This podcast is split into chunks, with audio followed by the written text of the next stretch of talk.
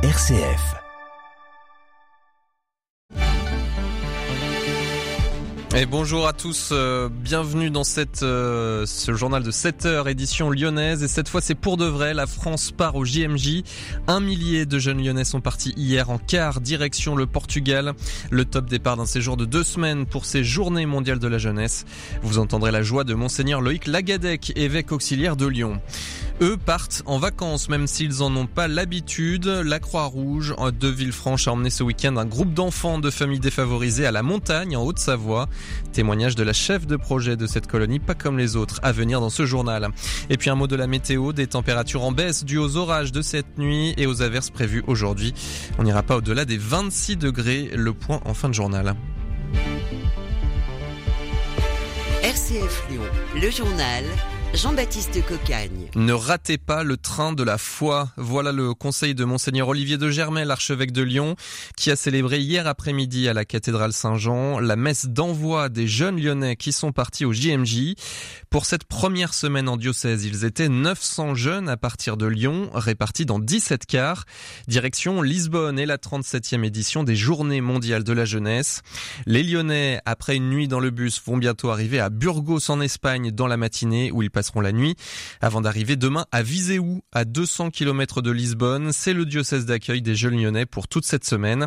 Et avec ces jeunes, l'évêque auxiliaire du diocèse de Lyon, monseigneur Loïc Lagadec, qui est heureux d'enfin lancer ses JMJ. Eh ben, c'est la grande joie de se retrouver, c'est la grande joie de se rassembler, d'être dans la ferveur, l'enthousiasme et la joie du départ.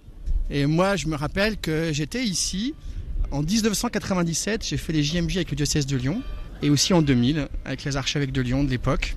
Et donc ça me rappelle ma jeunesse et mon enthousiasme d'étudiant qui découvrait la ferveur, la beauté de l'Église euh, dans sa jeunesse et dans la communion ecclésiale. Euh, comme l'a dit l'archevêque dans son homélie, euh, on est dans l'unité de la foi et la variété des charismes. C'est très beau.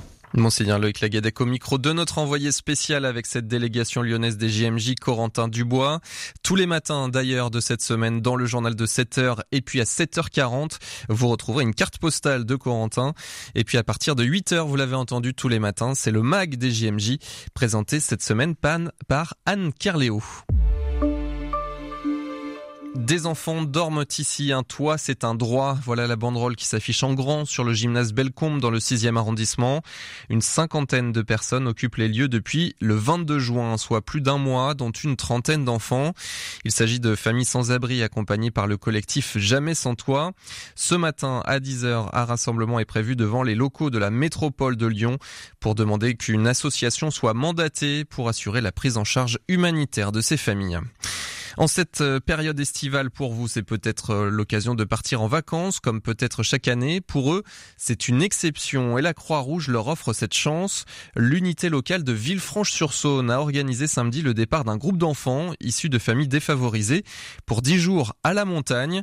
Jusqu'au 1er août, ils seront hébergés dans un centre de l'association à Modane en Haute-Savoie. Au programme Acrobranche, découverte de la faune et de la flore ou encore des ateliers de premiers secours.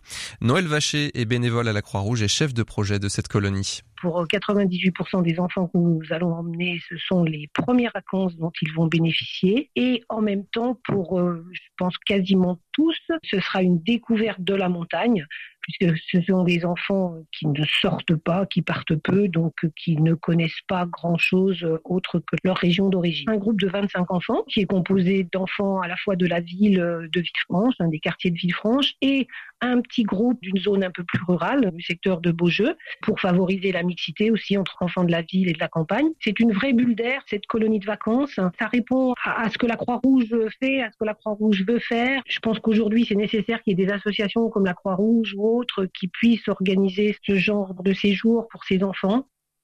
Des propos recueillis par Johan Fraisse. Si vous êtes un usager du métro C à Lyon, vous devez être au courant. À partir d'aujourd'hui et pour trois semaines, le métro C ne fonctionnera qu'entre Croix-Rousse et Cuire, entre deux stations donc. Les stations Hôtel de Ville et Croix-Paquet ne sont pas desservies. Pour permettre des travaux d'entretien sur les chemins de câbles, les TCL vous conseillent de vous reporter sur la ligne de bus C13. Ces travaux vont s'étendre jusqu'au vendredi 11 août inclus.